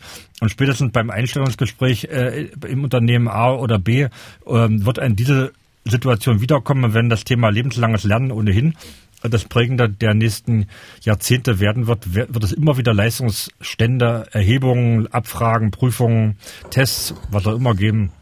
Und das schaffen die jungen Leute auch, haben wir auch geschafft. Und da habe ich keine Sorgen.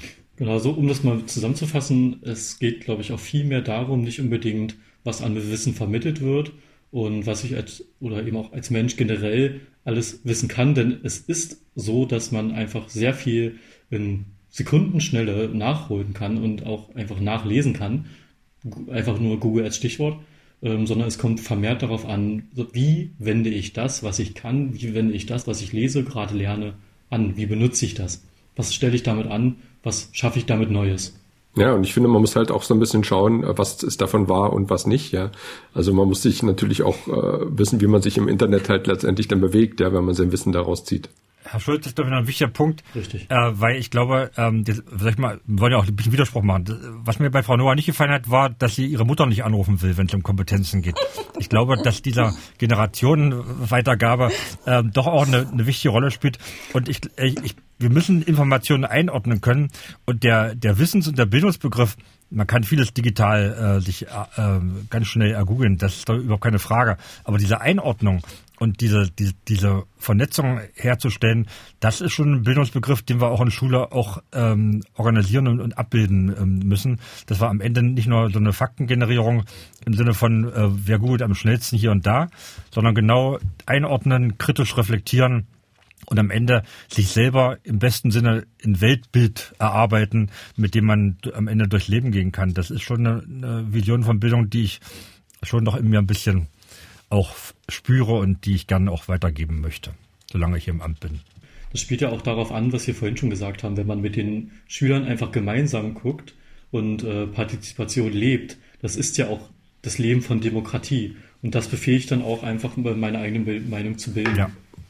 Wir sind ja, ja, schon ziemlich jetzt in der Zukunft, was man machen kann, äh, was man machen sollte. Aber dadurch, dass wir äh, unsere Zuhörer quasi wir sollen mit daran teilnehmen, springen wir mal ein bisschen äh, hin und her. Jetzt geht's nochmal an die Grundlagen, also an die Technik. Äh, da fehlt das ja teilweise noch an den, an den Schulen in Sachsen-Anhalt. Und da schreibt Susanne Riedel, unsere Erfahrung ist auch, dass die Kommunen, die für die Grundschulen zuständig sind, mit der Wartung der Technik in so vielen Schulen überfordert sind. Hier müsste eine vielleicht länderfinanzierte Stelle, Abteilung in den Kommunen eingerichtet werden, damit dies alles auch äh, gewartet werden kann. Sonst haben Schulen in Kommunen mit weniger finanziellen Mitteln immer das Nachsehen. Ebenso natürlich bei den Zuschüssen für die Anschaffung. Da herrscht leider ein großes Verteilungsproblem, wenn ich zum Beispiel mit Kollegen aus Hallensleben spreche, wo an, in Klammer meines Wissens, allen Schulformen eine gute Ausstattung vorhanden ist. Das ist schade.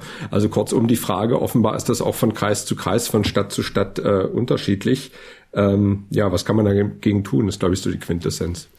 Naja, wir sind ja dabei, mit den Schulträgern jetzt genau diese Fragen äh, nochmal ähm, verschärft zu diskutieren. Auf der einen Seite haben viele Schulträger, also Landkreise und kreisfreie Städte, denke ich jetzt mal zunächst einmal, haben ja Strukturen. Ähm, ob das jetzt ein Dienstleister äh, ist oder ein Amt. Wir haben es ja in, im, im Harzkreis ähm, bei der Kollegin, glaube ich, sehr schön gesehen, wie engagiert ähm, da gearbeitet wird. Und wir müssen diese Strukturen befähigen, genau das zu machen, weil am Ende darf es nicht passieren, irgendwas funktioniert technisch nicht und ich muss eine Hotline anrufen und nach drei Stunden kommt dann irgendwie jemand vorbei. Da ist die Stunde gelaufen und ähm, dann im Eimer, wenn die Methode nicht funktioniert hat. Ähm, das müssen wir mit den Schulträgern hinbekommen. Stichwort Systemadministratoren ist ja vorhin schon gefallen, dass der Bund uns da helfen will diese Schnittstelle nochmal stärker in den Blick zu nehmen. Technik muss am Ende auch funktionieren. Und zwar so, dass er eingesetzt werden kann. Der Bund will ja aber nur helfen, wenn sich die Lehrer auch weiterbilden, ne? Das ist ja die Voraussetzung in diesem Konjunkturpaket von der Bundesregierung. Ja, da ist schon, wieder so ein Gegensatz, als ob wir bisher die Lehrer nicht weitergebildet hätten. Also ähm, ich bin gern bereit, hier noch mehr zu tun. Ich habe ja vorhin noch gesagt, wir fangen damit jetzt auch an in Auswertung der Erfahrungen aus Corona. Äh, natürlich werden wir diese Aufgabe an, äh, angehen. Ähm, ähm, wir müssen uns beständig alle weiterbilden. Auch ich lerne jeden Tag ähm, dazu und äh, dieses muss natürlich in den Schulen sich auch so sinnvoll abbilden. Und das ist überhaupt keine Frage, das machen wir. Also wir reden immer hier so schön, ne? Das klingt immer alles theoretisch, glaube ich, auch total schön. Das klingt irgendwie auf dem Papier total schön. Aber sozusagen in den einzelnen Schulen bin ich als Vater oft auch, dass ich schreien würde am liebsten, ne? weil ich denke, was ist denn das Problem? Haben, haben, haben sozusagen, ich will jetzt äh, Ecke sozusagen gar nicht die Lehrerschaft sozusagen in, in, in, Haft, in Sippenhaft nehmen, aber ich habe so den Eindruck, man ist als Lehrer auch ein ganz bestimmter Typ. Ich habe Stefan vorhin schon erzählt, ähm, ich habe sozusagen mal im, für mich sozusagen nachgedacht, wer saß denn neben meinem Studium, neben mir im Seminar und hat auf Lehramt studiert? Das waren Menschen, wo ich denke, oh, also die sollen dann irgendwie später unsere Kinder erziehen. Die sind so. Ja, du hast ja Vorurteile. Nein, also ich kann immer nur aus meiner Erfahrung schöpfen. Ich sage ja, das, der Klasse ist ein Was Vorurteil. ist jetzt ich, ich schöpfe Frage? aus meiner Erfahrung. Ja, will ich auch mal fragen. Ich ein referiere sozusagen. Ein Banknachbar war Journalist, Journalist geworden. Den konnte ich damals nicht leiden. Also. Heute schon.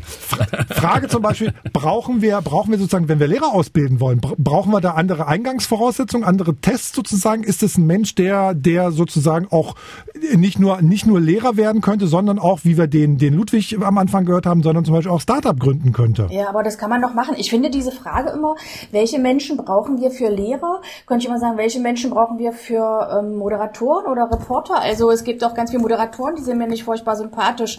Ähm, versucht mal Keine Namen bitte, keine daran Namen. Doch, zu gern, denken, gern. Ähm, ähm, nein, nein, äh, äh, we- wenn junge Leute anfangen, ein Lehrerstudium zu machen, dann äh, klar, wäre es total cool, wenn die ein schönes Talent mitbringen, wenn das tolle, tolle Persönlichkeiten sind. Aber ich muss ja trotzdem jedem auch zugestehen, dass er entwicklungsfähig ist und dass er sich Werkzeug, Handwerkszeug sozusagen aneignen kann und dass er sich Erfahrung sammelt und dann ein guter Lehrer wird. Also das ist immer nicht so eine Frage nur Lehrer, es gibt auch fürchterliche Ärzte und Richter und was weiß ich.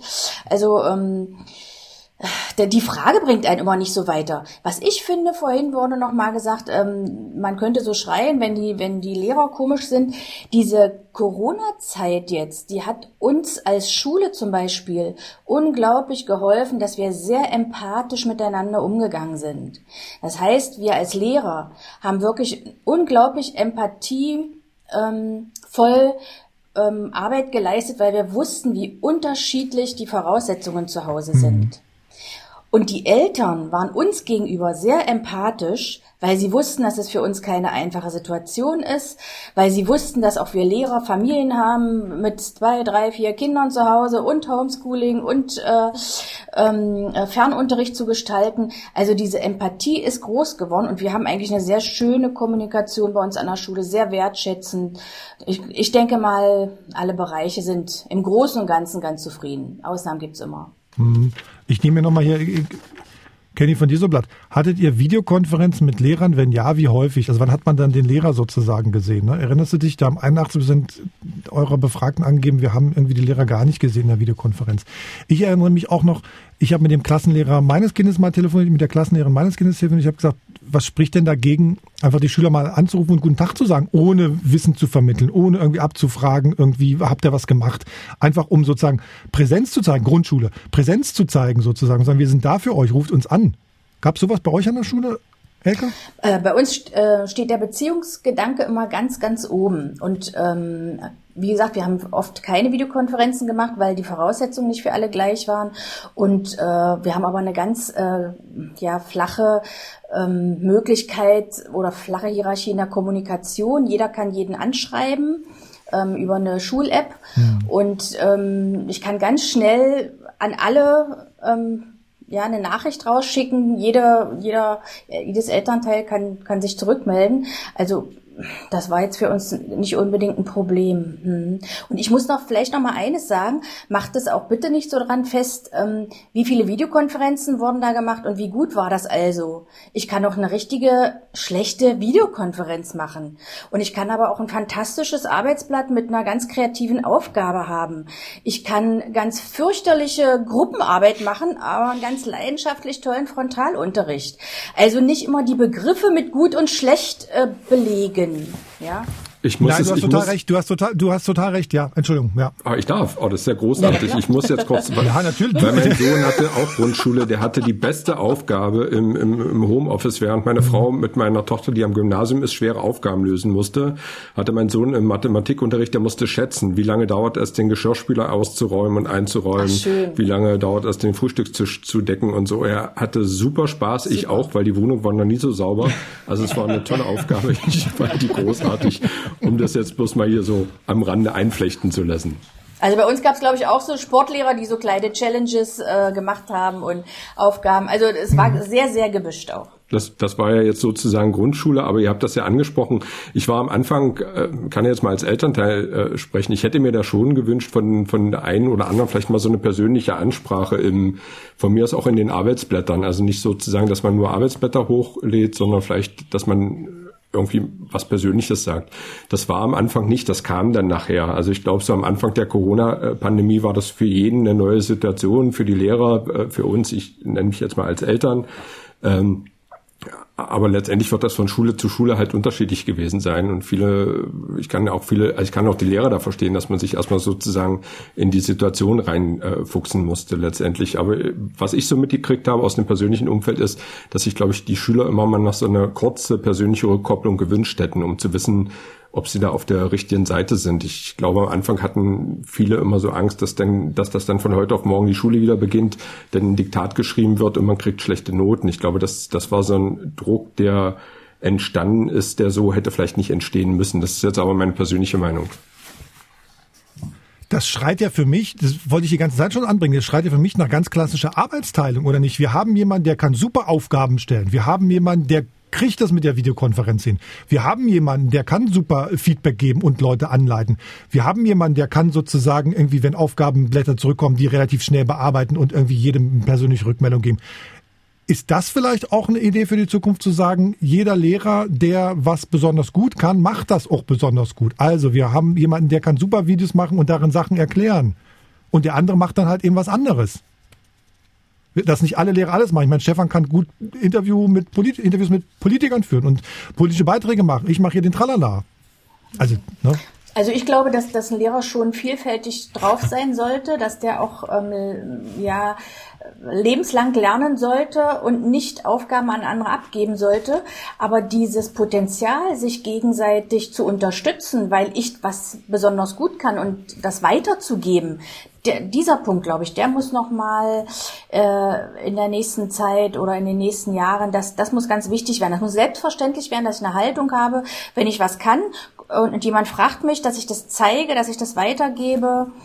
Ähm, aber direkt dir zu sagen, Arbeitsteilung, du machst die Aufgaben und ich mache das, sicherlich mag sich das hier und da mal äh, anbieten, aber ansonsten ist es ja doch auch eine große Beziehungsarbeit zwischen Lehrern und Schülern, so dass ich da jetzt nicht sage, du machst das und der nächste macht das.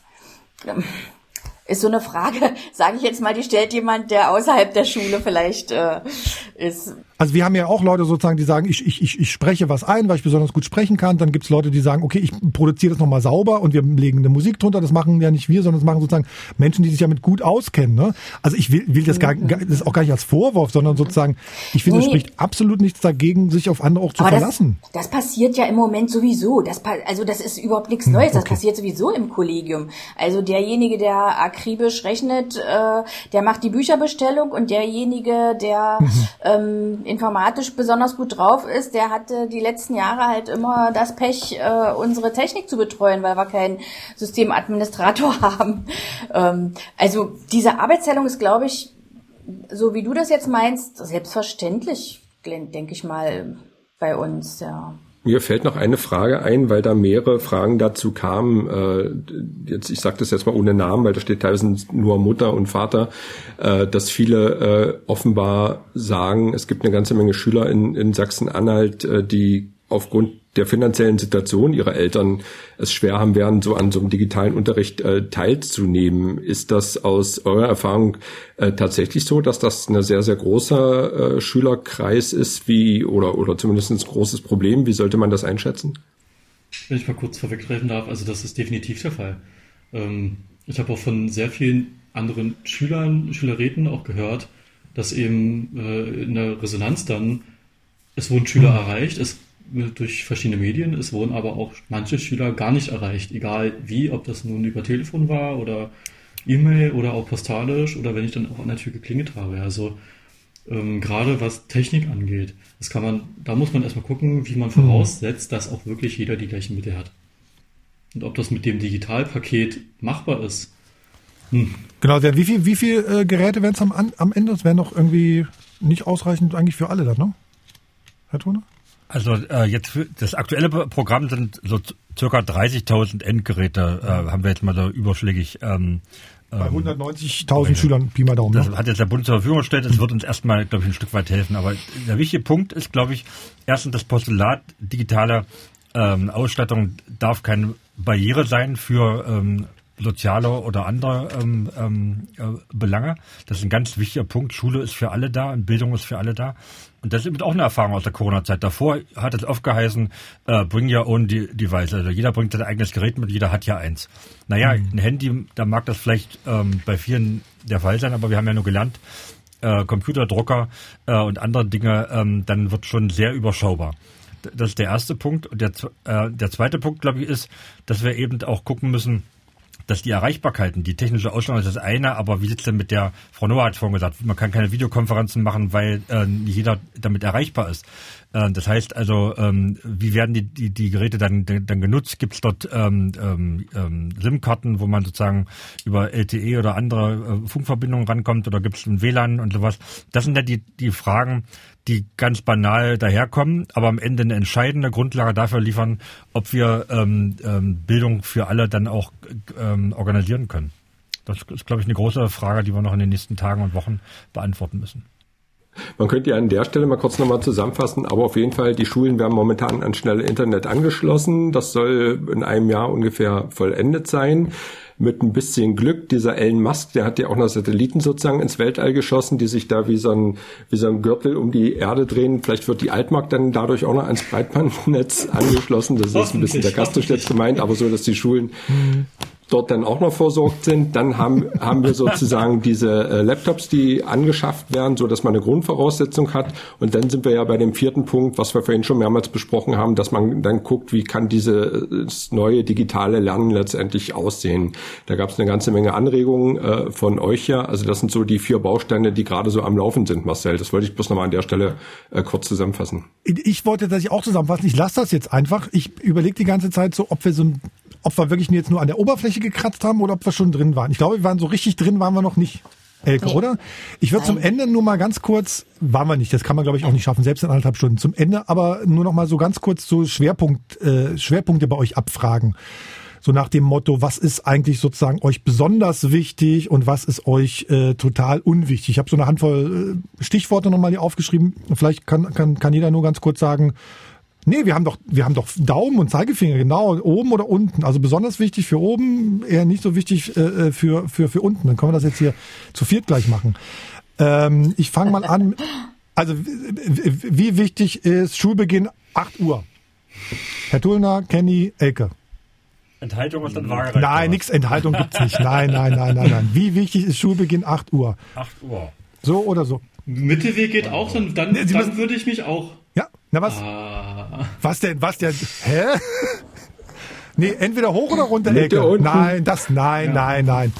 Ja, dann mache ich auch Mitte. Im, warum? Na, gibt's nicht. Die Frage also, ist doch, warum? Warum um 8 Uhr? 8 Uhr in der Schule sein oder 8 Uhr anfangen? Im ja, Verhältnis, Entschuldigung, genau. Ist es besser, um 7 Uhr anzufangen oder um 9 Uhr anzufangen? Oder sollten wir gar nicht die Schule anfangen? Kann man zu Hause lernen? Also das sind so Fragen, die kann man nicht mit einer Ja und Nein beantworten, glaube ich. Wenn du die Wahl hättest, um 8 Uhr morgens zur Schule zu gehen und mit deinem Unterricht anzufangen, ja. würdest du dafür den Daumen hoch oder dafür den Daumen runter machen? Ja. Das ist die Frage. Daumen hoch. Kenny, wenn du um 8 Uhr zur Schule müsstest, würdest du also ich kann die Frage nochmal für jeden Einzelnen wiederholen. Daumen hoch oder Daumen runter? Ach, hängen wir noch eine halbe Stunde ran, 8.30 Uhr, dann Daumen hoch. Herr Tullner, Sie sind... Na, dann mache ich mal zum Bett geil, mache so, so. Also wir halten fest, der Bildungsminister ist gegen einen Schulbeginn nach 8 Uhr. Jetzt ist okay. nur die Frage, Herr Tullner, hoch oder runter? Jetzt ist nur die Frage, Herr Tullner, früher oder später als 8 Uhr? genau. Also wenn es an mir persönlich geht, eher später. das, dann, dann, dann, ist, dann ist alles gut. Marcel, aus der Nummer kommst du jetzt irgendwie nicht mehr raus. Meine Tochter brüllt im Hintergrund ich gebe 11 Uhr. Jetzt, ja, 11 Uhr. Nein, war ein Spaß. Ah, ja, ein bisschen früher kann schon sein. Ja, ja. Also meine Kinder zu Hause, die stehen derzeit nicht vor 9 Uhr auf. Vielleicht habe ich auch was falsch gemacht. Wollte ich gerade sagen, dann machst du was falsch in der Erziehung. Abends lang auf. Ich, ich lasse die anderen, jetzt macht keinen Spaß mit euch, ich lasse die anderen Fragen jetzt einfach weg. Wir, wir hören jetzt einfach auf. Stefan, hast du das, das D-Wort mitgezählt? Ich habe hier eine kleine Strichliste gefunden. Du hast es auch gesagt, du bist jetzt heute auch mal fertig. Ernsthaft? Auch wenn du es nur zitiert hast, das zählt, ja, das zählt mit. Herr Thun hat gesagt, er gibt sowieso 10 Euro und einmal hätte er es fast gesagt, sind wir sozusagen bei 15 Euro dann, wenn ich mal grob hey, überschlage. Okay, also bei 15 Euro Kenny, stehen wir. Und wie viel Geld ist jetzt insgesamt im Topf? Du, mein Arm, mein Mathe ist schon lange her, das habe ich nicht. Ja, so Pi mal Daumen. 15 weißt und 48 sind 58 und 5 dazu sind 63. Okay. 63 Euro. Da müssen wir nächste, bei der nächsten Folge mal ein bisschen, bisschen mehr draufschlagen, glaube ich. Also ich finde, wir müssen uns auf jeden Fall bedanken ähm, bei unseren Gästen, bei der Elke Noah aus Magdeburg. Danke dir, Elke beim Kenny aus der Altmark vom Landesschülerrat. Kenny, vielen Dank. Und beim Bildungsminister Marco Tullner, äh, vielen Dank an euch drei.